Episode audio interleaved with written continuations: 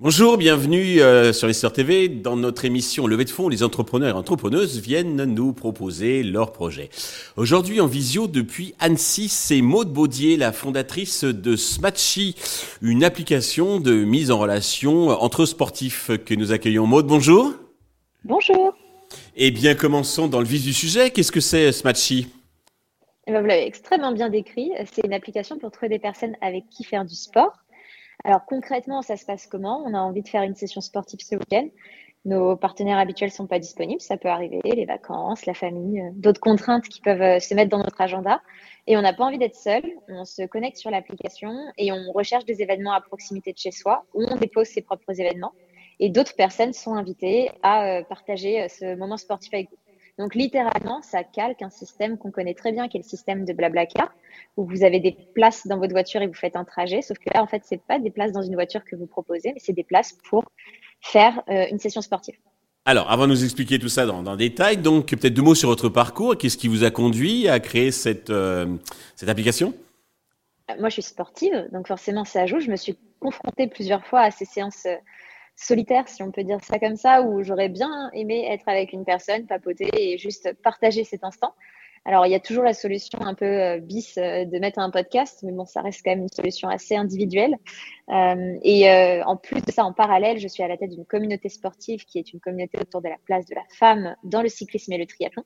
Et on s'est rendu compte que l'un des gros facteurs qui faisait que les personnes venaient participer à un de, notre un, de nos événements, pardon, c'est tout simplement qu'ils aimaient faire du sport en groupe et que le lien social primait parfois sur la performance sportive. Donc le, tout combiné, euh, l'idée de Smatchy euh, est née de, cette, euh, ce savant mariage et cette alliance entre ces deux idées. D'accord. Alors comment ça marche? Est-ce qu'il existe déjà des applications concurrentes, va-t-on dire? Alors, il y a du concurrent indirect et du concurrent direct. En indirect, c'est littéralement ce qui est utilisé à date par les personnes pour trouver des partenaires sportifs. J'entends par là, par exemple, des groupes sur Facebook ou des groupes sur WhatsApp. pour autant, on va dire que c'est plutôt du, c'est du plan B, si on doit être honnête, parce que c'est pas idéal. Euh, il y a une personne qui va dire je suis dispo ce week-end, et après il va y avoir 46 réponses, et le temps de retomber sur le message euh, qui était initial, bah, finalement, il y a une perte d'information. Euh, les concurrents directs, il y en a qui ont essayé de faire la même chose, malheureusement qui ont euh, échoué, malheureusement pour eux, heureusement pour nous, je suppose, euh, et qui ont surtout majoritairement essayé de lancer l'application pré-Covid, ce qui, à mon sens, change un petit peu le paradigme, puisque le post-Covid a permis aussi de se rendre compte qu'on aimait bien les gens, on aime bien passer du temps avec autrui. Quand on se retrouve enfermé chez soi, on se rend compte que le lien social est important, et qu'on aimait bien le sport aussi, finalement, en extérieur. Alors, j'imagine que vous avez, euh, comment dirais-je, euh, bah, pris euh, la leçon donc de, des directs concurrents directs pré-Covid qui n'ont pas résisté. Mais en quoi vous distinguez des concurrents que vous qualifiez d'indirects? Trois plans. le premier, c'est l'interface, c'est-à-dire qu'on a une interface qui va être extrêmement intuitive et qui est faite pour ça. Contrairement à beaucoup de, concurrents indirects comme directs qui avaient des interfaces, qui, qui avaient été lancées assez rapidement sur du no-code ou sur des choses pas forcément le plus intuitif possible pour l'utilisateur. Le second plan, c'est qu'on a développé un algorithme de niveau puisque la plupart des plateformes font ce qu'on appelle du déclaratif. Vous allez dire, je ne sais pas, je suis débutant, intermédiaire ou confirmé. Or, euh, on s'est rendu compte qu'il y avait un biais cognitif sur la perception de la notion de débutant, d'intermédiaire et de confirmé. On n'a pas tous la même définition euh, de ces mots-là. Et donc, en fait, on a vraiment créé un algorithme où vous rentrez des données, c'est tangible, c'est mathématique, et ça vous donne un niveau de 1 à 10 en fonction des sports. Donc là, on est vraiment sur quelque chose qui rassure l'utilisateur parce qu'il sait que techniquement, euh, s'il est mis en relation avec une personne qui a un niveau 5 et que lui est niveau 6, peu au prou, ils sont compatibles. Euh, donc ça vient vraiment rassurer l'utilisateur final. Et le troisième plan, ça peut sembler extrêmement bête, mais c'est moi. La plupart des projets qui se sont lancés sont des projets qui sont des projets tenus par des techs. Or, sur une dimension d'application comme la nôtre, c'est plutôt, il faut plutôt à la tête un profil commercial, un profil marketing qui a la capacité justement de prendre parole, qui a la capacité de pouvoir vendre le produit puisque le système de notre application, c'est du freemium, c'est-à-dire que c'est gratuit pour les utilisateurs avec des fonctionnalités payantes pour des groupes ou des corporates. Et donc, la force de frappe d'un tel projet passe par sa capacité de développement commercial et les sales. Et malheureusement, la plupart des projets étaient lancés par des techniques qui euh, n'avaient pas forcément cette capacité de développer, de pitcher et, finalement de créer des stratégies marketing pertinentes. D'accord. Alors du coup, donc vos business models, quel, est-il euh, Freemium aussi? Oui, alors pour la partie B2C, j'entends. Pour la partie B2B, par contre, c'est directement en payant. Mais sur la partie B2C, en effet, l'utilisateur final euh, va se, se plugger directement sur la plateforme gratuitement. Et après, il pourra euh, upgrader certaines fonctionnalités à terme avec des fonctionnalités payantes. Par contre, une entreprise ou un groupe qui demain souhaite administrer euh, l'ensemble de ses membres, l'ensemble de ses clients, l'ensemble de ses salariés à travers notre plateforme payera en fait une cotisation mensuelle qui permet d'utiliser au même titre que vous utilisez n'importe quel logiciel à date et ça fonctionnera de la même façon. Quel sera l'ordre de tarif? On parle de quelques centimes à quelques euros par utilisateur selon la volumétrie. Donc en fait, ça va dépendre. Évidemment, on est sur un tarif dégressif.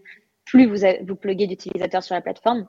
Donc euh, ça, commence à 3,50 euros par personne pour les toutes petites entreprises de quelques centaines de salariés et ça peut monter à quelques centimes, descendre à quelques centimes pour des entreprises qui montent à plusieurs euh, milliers. Par mois, bien sûr, ce sont les abonnements mensuels. Hein. Tout à fait. Ok. Alors, pour développer cette application, la faire connaître, vous avez besoin d'argent. Combien et à quel usage euh, ces fonds vont-ils être concrètement euh, destinés? Au total, on a estimé le budget à 1 million d'euros qui va être scindé en deux levées de fonds, une première de 500, une seconde de 500, assez logiquement. La première a un objectif extrêmement clair, c'est finaliser le lancement d'une V1 et d'une V2 de l'application après son lancement MVP, puisqu'on a encore beaucoup de fonctionnalités qui ne seront pas mises dans le MVP et donc naturellement qui vont nécessiter du temps de développement, donc ça a un coût.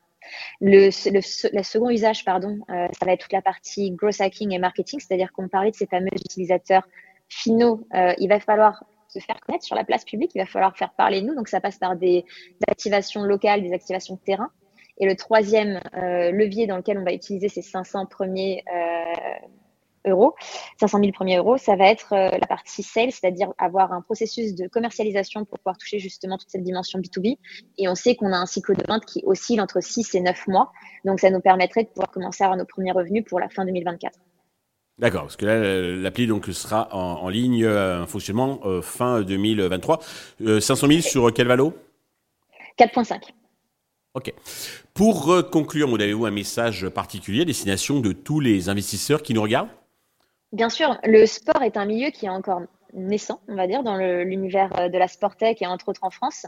C'est quelque chose qui est extrêmement prisé aux États-Unis et, je trouve ça justement un peu dommage que pour l'instant, il n'y ait pas encore euh, cette élan, euh, cet entrain pour pouvoir financer la Sportec. Euh, je pense que c'est un marché qui va être extrêmement florissant dans les prochaines années parce que d'autant plus on a parlé de cette post-Covid qui a fait prendre conscience que le bien-être physique et mental était prégnant pour tous les utilisateurs et c'est le sport qui est le plus plébiscité pour pouvoir se sentir bien dans sa tête et dans son corps. Finalement, en fait, ça, ça vient répondre aux deux. Euh, et une plateforme qui utilise le digital dans l'objectif de recréer du lien en local, c'est-à-dire que vraiment vous connectez, mais finalement, à la fin, vous allez faire physiquement du sport à quelqu'un. Ça vient aussi répondre à cet enjeu qu'on peut avoir parfois de sédentarité et de, de digitalisation peut-être à l'extrême de certains concepts.